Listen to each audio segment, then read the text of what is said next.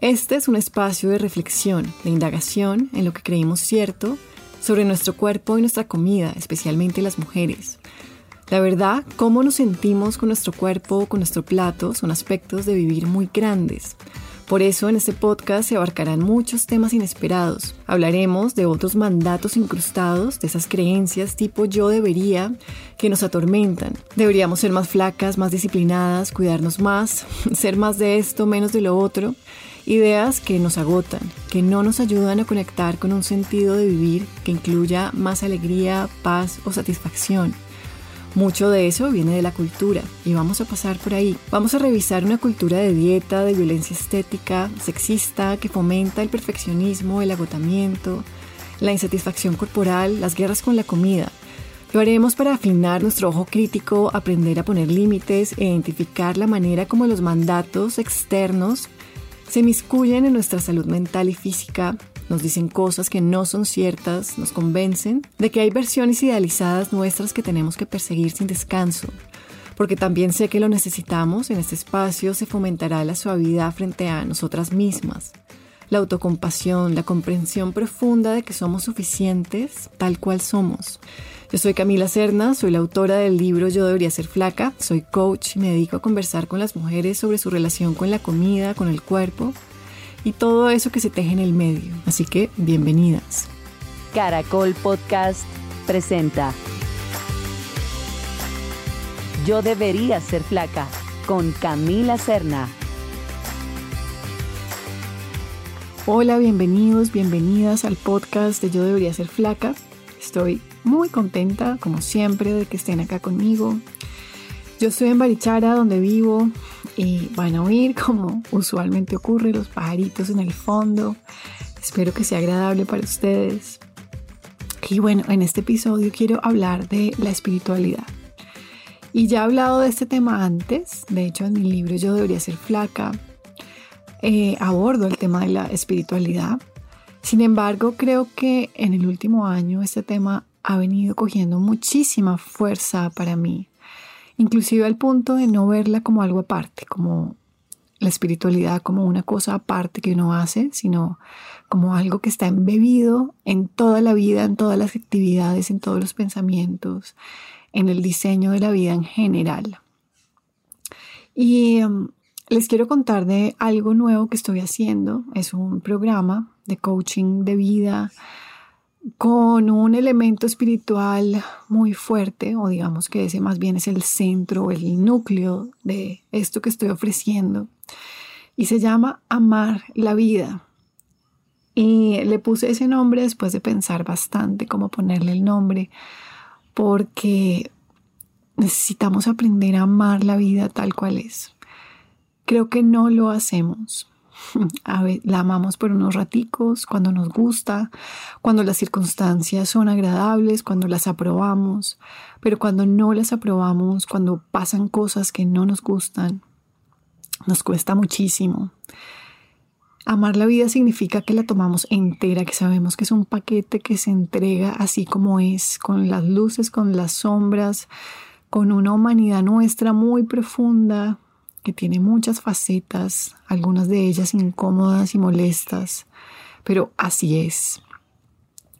Entonces, pues bueno, en este episodio les quiero hablar como de la espiritualidad, de la importancia desde mi punto de vista de la espiritualidad en la vida de todos y de este programa nuevo que se llama Amar la vida.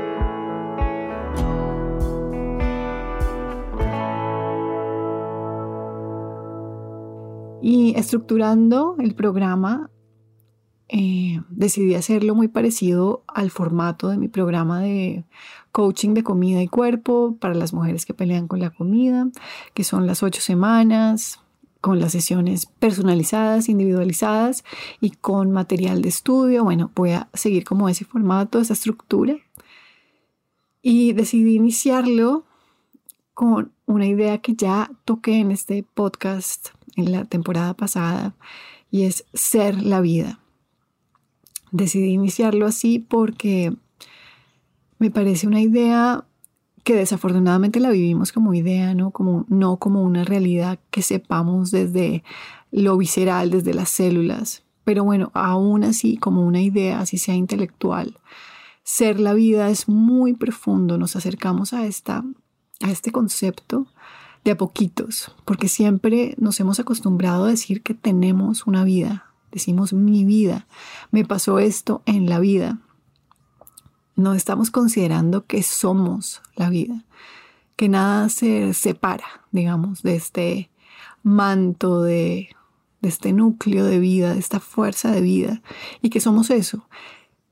Digamos que la herida del trauma, que también es otro tema que he tocado porque me parece importante, el trauma, que son esas heridas en el desarrollo que ocurren usualmente cuando somos pequeños, pequeñas, lo que dejan es una impronta de separación. Nos sentimos separados, separadas de nosotras mismas, de nuestro cuerpo y de la vida. Entonces, ahí es cuando se complica la cosa, porque sentimos que la vida es como una fuerza paralela que potencialmente nos puede arrebatar cosas, nos puede enfermar, nos puede hacer morir o que mueran personas cercanas, o sea, una cantidad de cosas que la vida va haciendo como un maremoto. Y pues así da miedo, porque finalmente estaríamos nosotros frente a la vida y nosotros armados con unos recursos mínimos, que es básicamente como nuestra fuerza de voluntad, que es limitada, nuestra capacidad de pensar, que a veces se pone también compleja si nos vamos hacia sobrepensar o sobreanalizar demasiado las cosas. Entonces ya se nos vuelve esa ansiedad. Entonces los recursos como seres separados de la vida son pocos. Pero si nos sentimos como la vida, ahí se comienza a poner mucho más interesante, mucho más expansivo. Y da menos miedo porque nos damos cuenta que somos parte de un todo y ese todo es confiable, que ese todo es infinito, es un misterio insondable y confiable, esa parte es súper importante. De hecho, el programa termina en la confianza en la vida. Entonces comienza con esta idea de ser la vida y lo que deriva de ahí. Pasamos por muchos temas y termina en confiar, confiar en nosotros mismos y confiar en la vida, la confianza, la confianza de entregarnos a esto, que esta experiencia bastante descabellada, insospechada de vida y confiar en ella.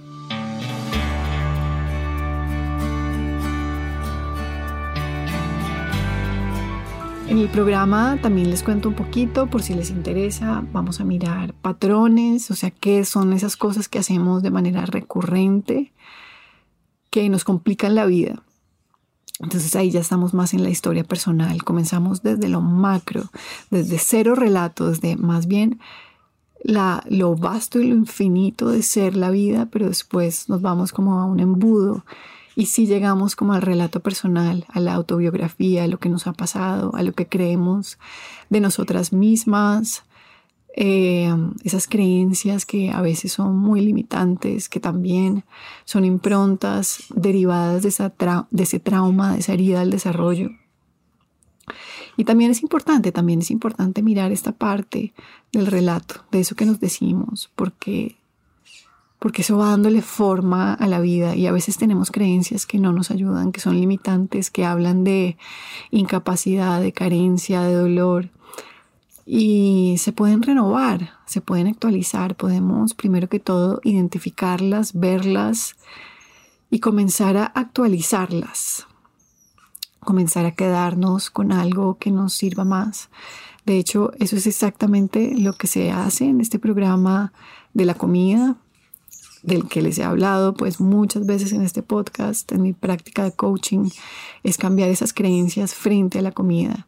Si creemos que la comida nos gana, si creemos que la comida es un enemigo, todas esas creencias se van actualizando. ¿Cómo?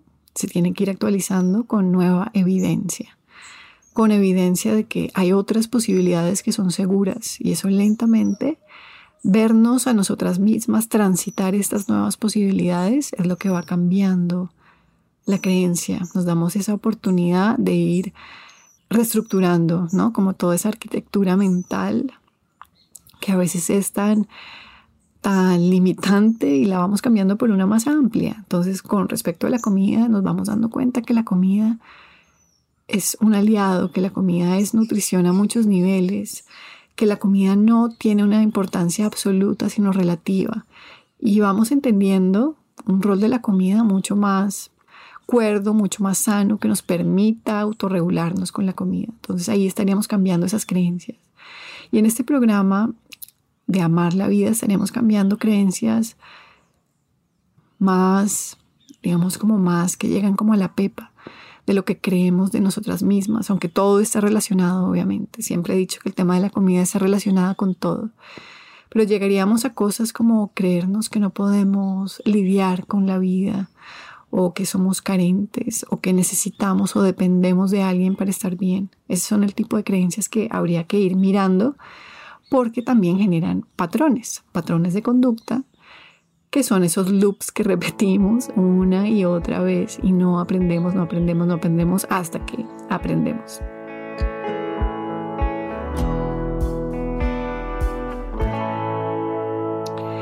Otras cosas importantísimas del programa que también lo saco de mi propia vida, de mi experiencia personal, es el desarrollo de recursos personales.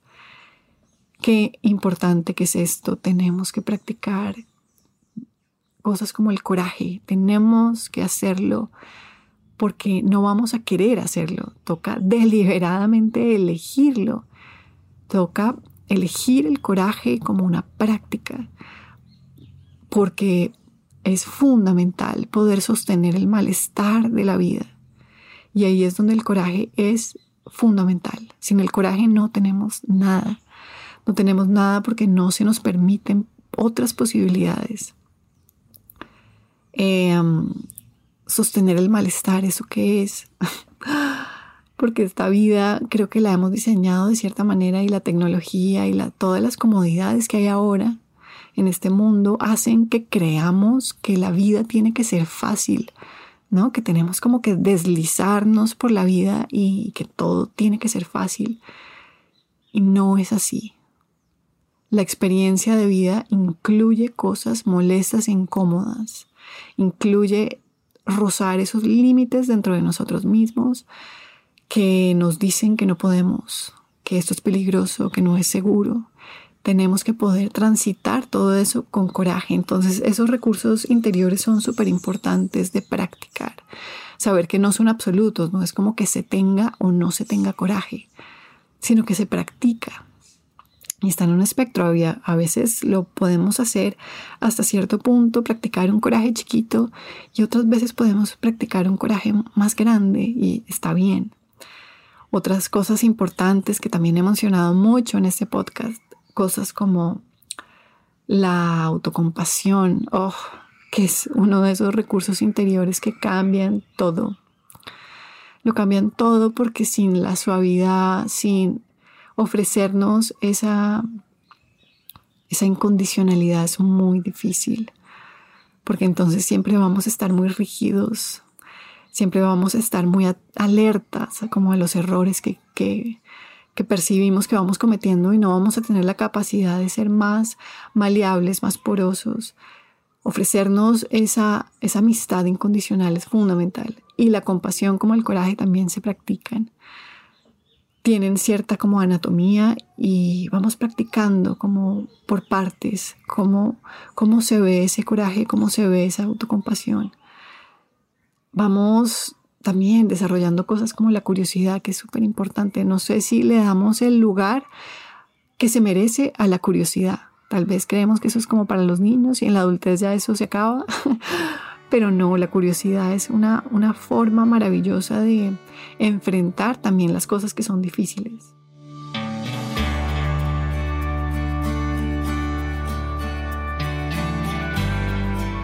También vamos a, a descubrir cuáles son nuestros valores de vida, qué nos importa. Porque al final, si sabemos qué nos importa, es mucho más fácil ser valientes. Porque nos vamos a estar moviendo de manera voluntaria, con coraje, hacia algo que nos importa.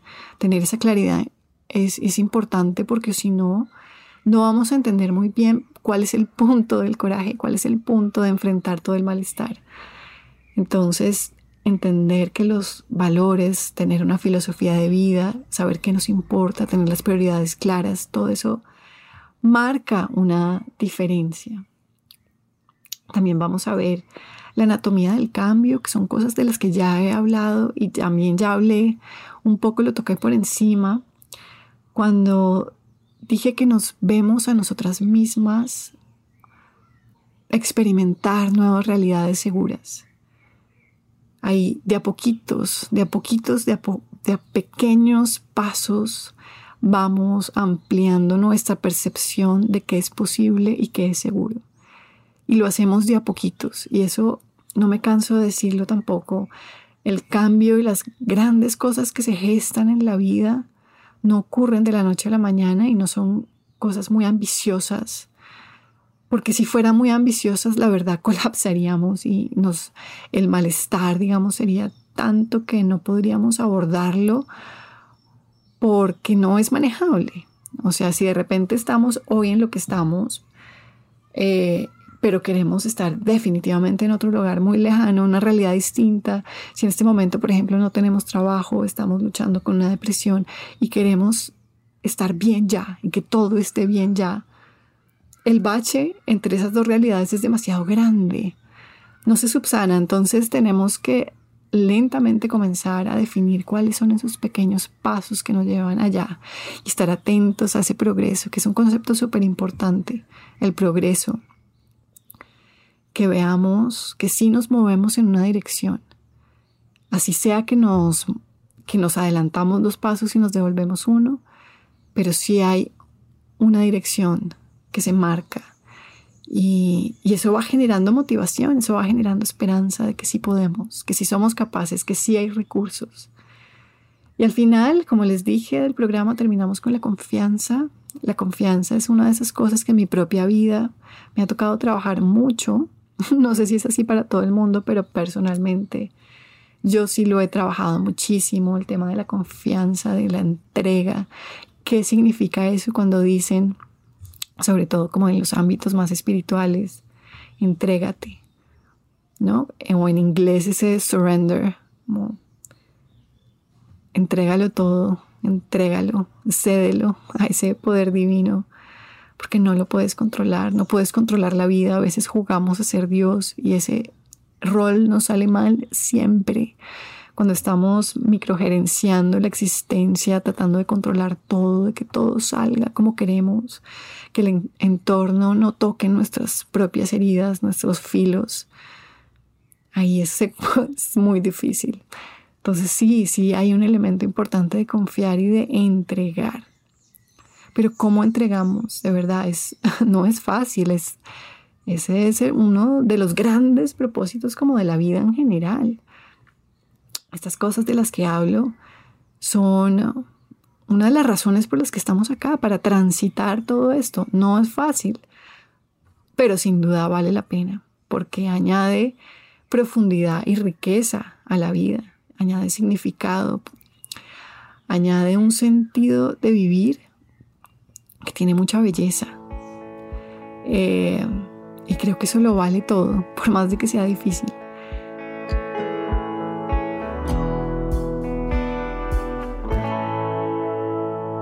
Entonces te quería hablar de este programa, te quería hablar de estos conceptos sobre la espiritualidad.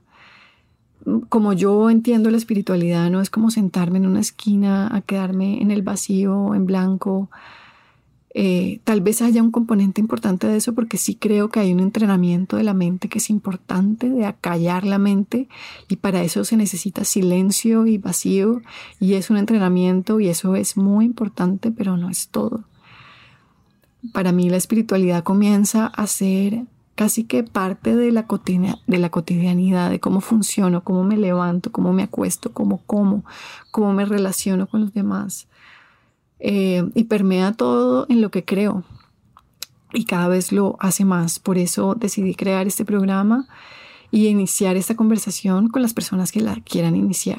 Entonces, si estás interesado, interesada en saber un poco más, por favor no dudes en escribirme a mi correo que es camila camilacerna.com o por mi Instagram también. Y podemos conversar, conversar y entablar una de estas conversaciones bien profundas, que es lo que usualmente yo como que quiero propiciar, ¿no? Con las personas que tengan estos, estos espacios de intimar profundamente con la existencia, de filosofar, de, no sé, de, de ir más allá, de ir más allá de lo que usualmente vemos, de lo que creemos que es la realidad, esta realidad sólida, predecible, lineal. Creo que eso no es. Creo que esto es un misterio mucho más insondable de lo que imaginamos y qué delicia poder filosofar sin llegar a una conclusión definitiva, ni mucho menos, pero sí juntarnos a filosofar sobre la existencia, porque la verdad es desconcertante, lo es, y muy bella también. Mm, entonces, pues bueno, este era el episodio de hoy.